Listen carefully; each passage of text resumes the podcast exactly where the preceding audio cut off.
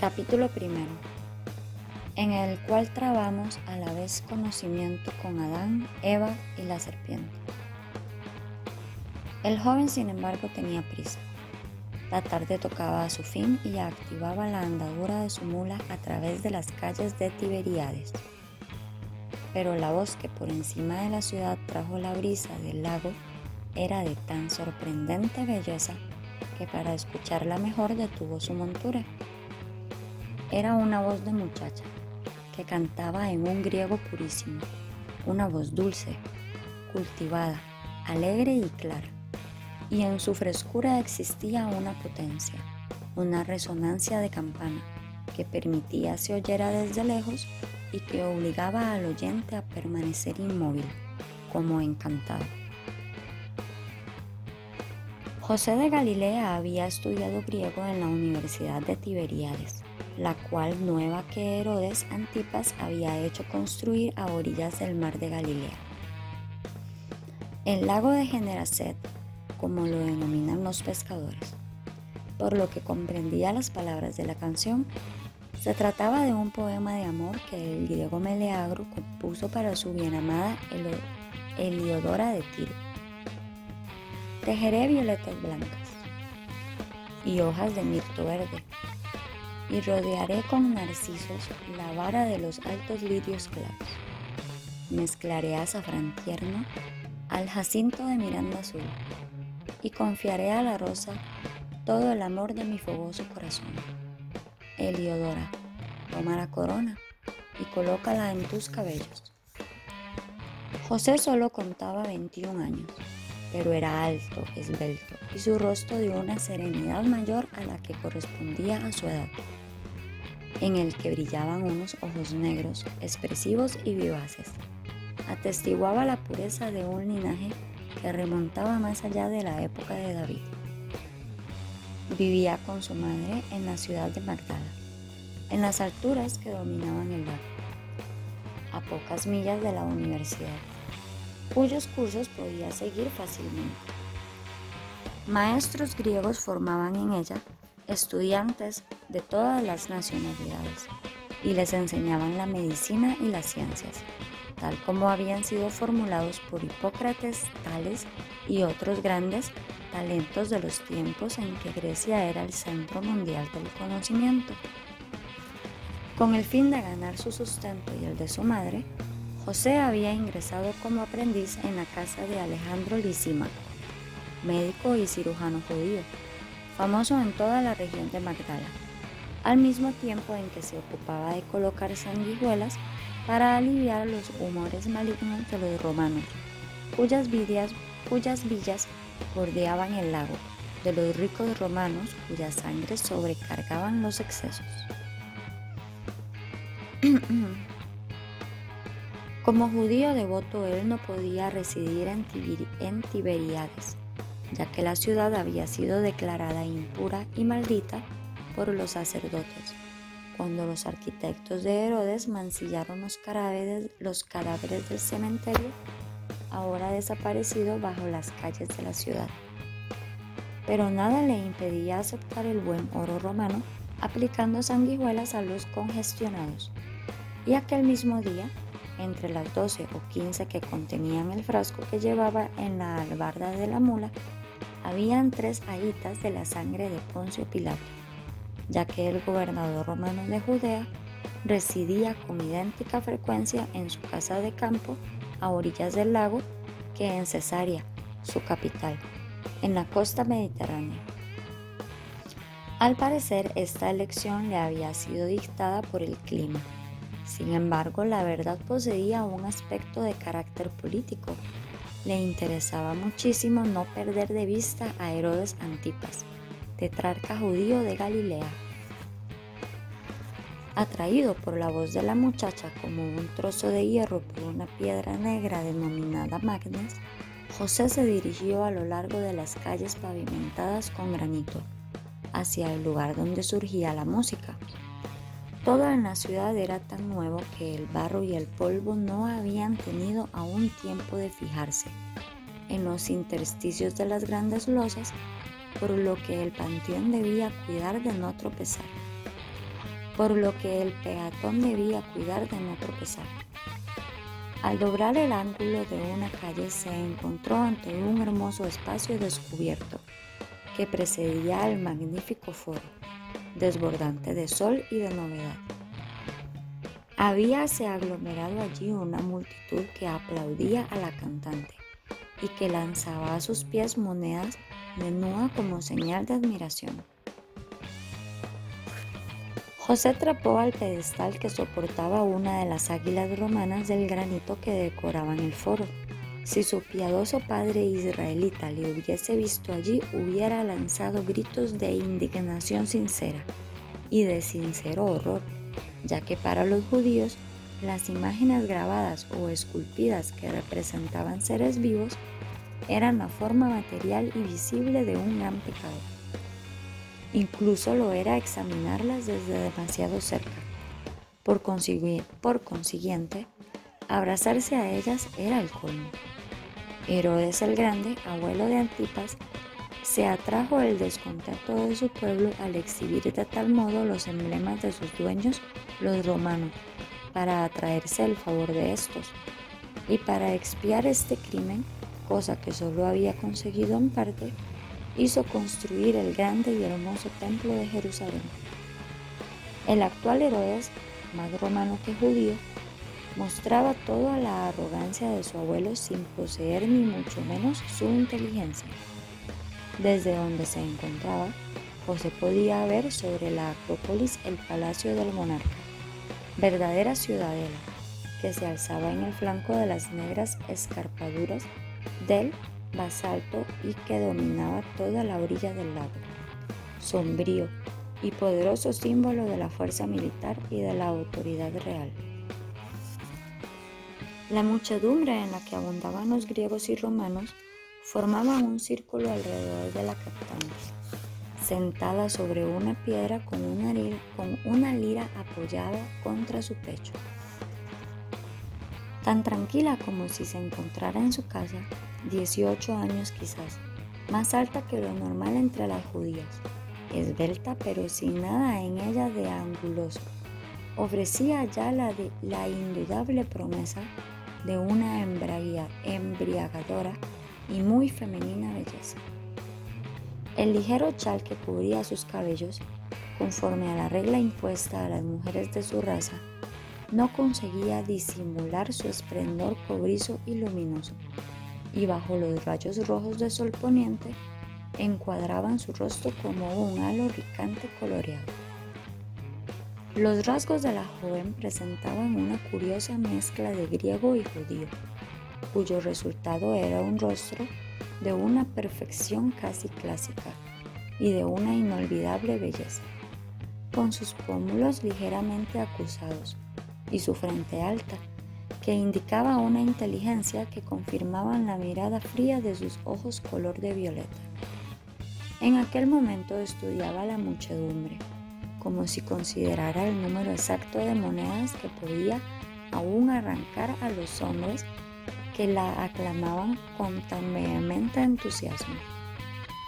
Tanto como la palidez de su piel, su audacia a encantar un poema de amor en público, por muy noble que fuera, en una ciudad maldecida por los judíos, confirmaba la parte de sangre griega, de sangre griega que corría por sus venas.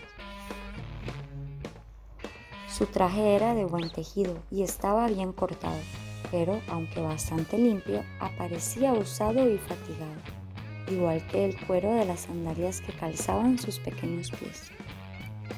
La acompañaban cuatro músicos, cuya tez oscura y perfil acerado como de halcón les los señalaba como nabateos. Nabateos fue el pueblo de Arabia Pétrea que, según se cree, descendía de Nabat, hijo de Ismael. Lo mismo que sus vestiduras largas y flotantes, que son las que llevan los hijos del desierto, que caminan a través de los arenales del sur y al este del Jordán y del Mar Muerto, donde se eleva la amplia ciudad de Petra. Su jefe, el más alto de ellos, de rostro majestuoso, tocaba una cítara otro un largo tubo cortado en una caña de Egipto, el tercero una trompeta de bronce. El último llevaba fijados a sus brazos unos címbalos y a sus pies unas planchas sonoras denominadas escabella, destinadas a marcar con sus sonidos el ritmo de la melodía. Era un conjunto curioso, que parecía más adecuado para acompañar a unos bailarines que a una cantante. Si tales conjuntos no eran raros en las opulentas y populosas ciudades de las orillas del lago, José no recordaba haber visto nunca a ninguno con una muchacha como solista, y menos aún una joven dotada con una voz cuya perfección sobrepasaba con mucho los instrumentos de los músicos. Una joven de una belleza tal que se hubiera creído bajo la luz dorada de la plata un gran lirio entre cardos. ¿Quién es? Le hizo la pregunta a un romano que se encontraba a su lado, un tipo tan grueso que su grasienta toga parecía a punto de estallar en las junturas. El romano le lanzó una mirada cargada de desprecio, que significaba ni más ni menos era un sacrilegio por parte de un judío mal vestido dirigir la palabra a un ser de esencia superior. Sin embargo, respondió desdeñosamente. La llaman María de Magdala, una meretriz sin duda. José conocía el injurioso vocablo romano. Las meretrices o prostitutas abundaban en todos los lugares donde se aglomeraban los romanos. Más allá de sus fronteras, y las actrices danzarinas y cantantes solían reclutarse en su mayoría entre esta clase. Un grupo considerablemente más elevado en la escala social, si no en la escala moral, era la de las cortesanas, versión romana de la, e, de la etaira, este personaje célebre en Grecia. A semejanza de su modelo griego, la cortesana ejercía sobre sus admiradores una poderosa influencia y por mediación suya sobre la sociedad romana. Los judíos devotos escupían en el polvo aplicado por instinto a todas las mujeres de sus dueños, esposas o amigos, madres o hijas, el nombre de Jezabel. Jezabel, esposa de Acab, rey de Israel. A los ojos de José, la hermosa joven cantante, no se parecía en nada a las mujeres de la calle que populaban literalmente en aquella hermosa ciudad nueva de Tiberíades. Ninguna clase de pintura, ni maquillaje, ni antimonio ensuciaban la pálida frescura de su tez y el resplandor ardiente de su opulenta cabellera. No debía nada a la leña de Cleopatra. Era, eso sí, lo bastante bella para poder ser una cortesana y una cortesana de rango. Pero había algo en sus modales, en su actitud, en la tranquilidad y dignidad con la que permanecía sentada en la piedra, sosteniendo la lira contra su pecho y aceptando con sencillez, como cosa natural, los aplausos del auditorio que sugería alguna historia muy diferente. Ahora la muchedumbre repetía, como las repetirían todas las muchedumbres a través de los siglos venir, estas palabras. Otra, otra, otra. María de Magdala sonrió sin condescendencia ni bajeza. Sonrió con bondad y arrancó a las cuerdas sonoras una melodía que evocaba el dulce susurro de alguna, el dulce susurro de agua deslizándose sobre las rocas en algún rincón de escondida belleza. Después se puso a cantar el melancólico lamento del poema Filodemo a Santo, su bien amada. José se preguntó cómo era posible que aquella joven no solo conociera la existencia, sino que supiera de memoria aquel poema tan clásico. Nunca de ellos estaba seguro, nunca, aunque se tratara del palacio de un rey había sido cantado por una, una voz tan hermosa. mejillas más blancas que la cera de las abejas, senos suavemente perfumados, grandes ojos donde la musa se despierta. Oh labios que me habéis turbado, cántame tu canción. Oh mi pálida santo, cántala, que tu voz encante mi razón, que su dulzura también me encante. Oh santo mío, repite otra vez tus acordes más tiernos, que tus dedos armoniosos hagan vibrar las cuerdas, hagan estremecerse mi corazón hasta el fin de mis días. Delicias de mi alma, oh mi santo, templa la frescura de tu canto al fuego de mi amor. Mientras ella cantaba, José posó su mirada en la multitud. Se veían pocos judíos ya que estos por regla general evitaban Tiberíades. En realidad, para poblar su magnífica ciudad nueva, Herodes Antipas se había visto obligado a importar la escoria de otras ciudades. Aquella chusma vino sin hacerse derrocar, ya que allí, podía ganarse mucho dinero, oro y robar aún más, al servicio de los romanos cuyas villas de placer cubrían la orilla de color esmeralda de su lago de amatista. La más espaciosa de aquellas villas, únicamente el palacio de Herodes en la Acrópolis era más vasta y más rica. Pertenecía a Poncio Pilato, procurador de Judea. Todas cuantas emociones pueden agitar a un hombre se leían en las miradas fijas de la joven.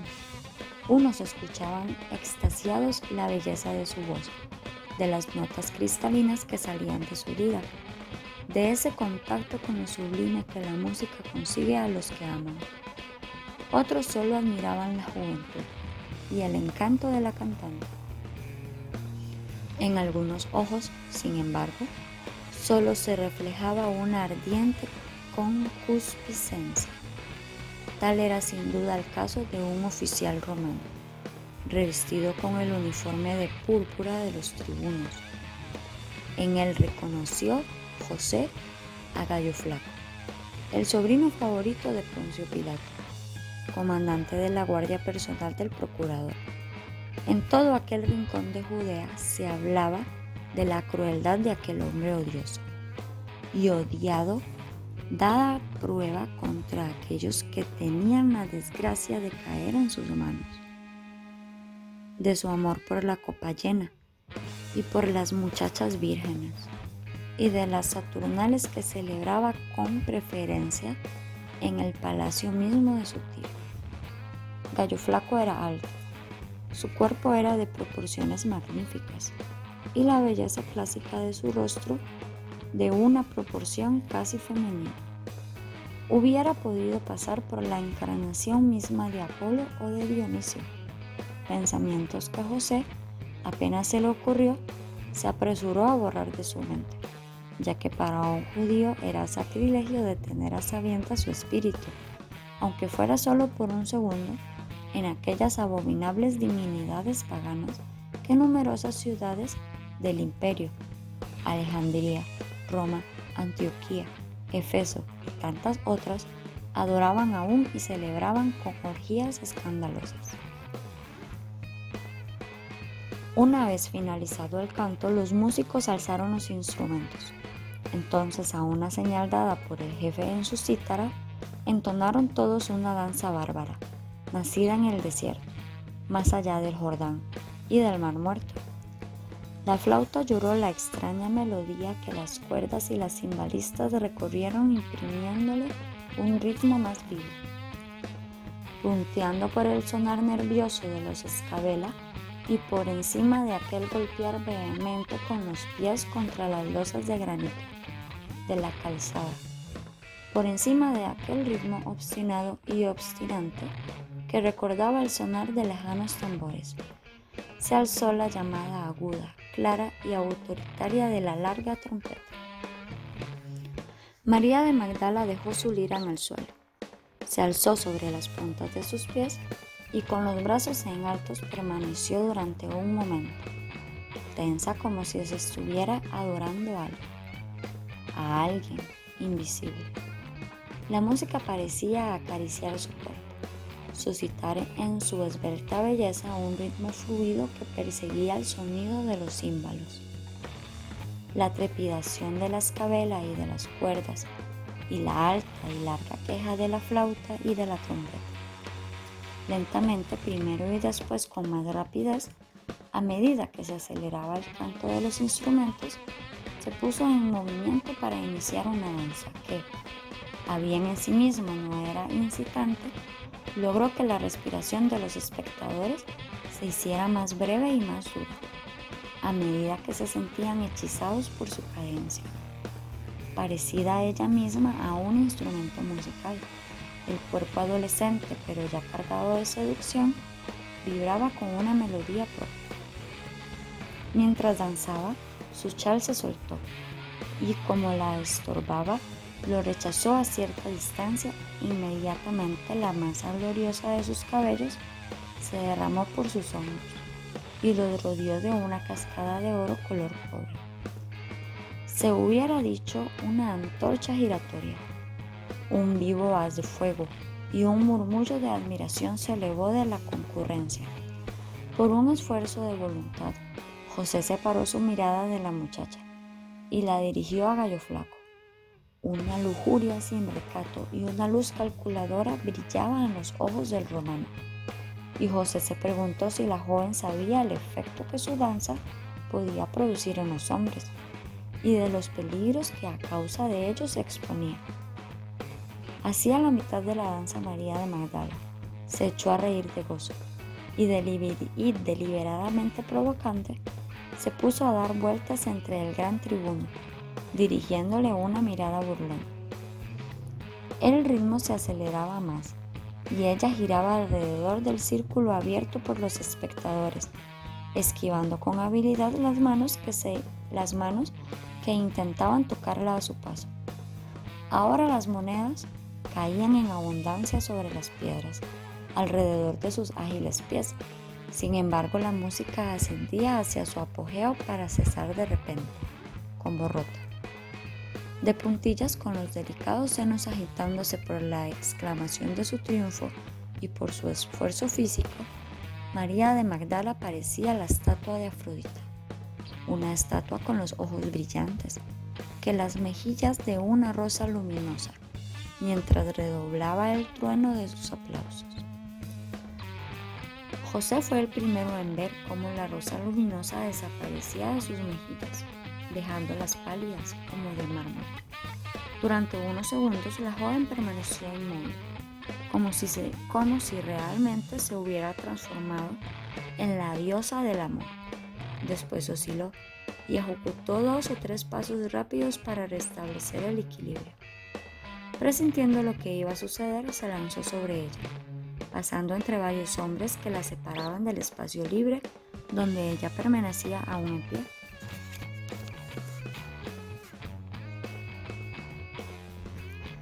Sin embargo, se hallaba demasiado lejos del círculo vacío y fue el tribuno Gallo Flaco quien recibió en sus brazos el cuerpo leve de la danzarina cuando se derrumbó en un cinco.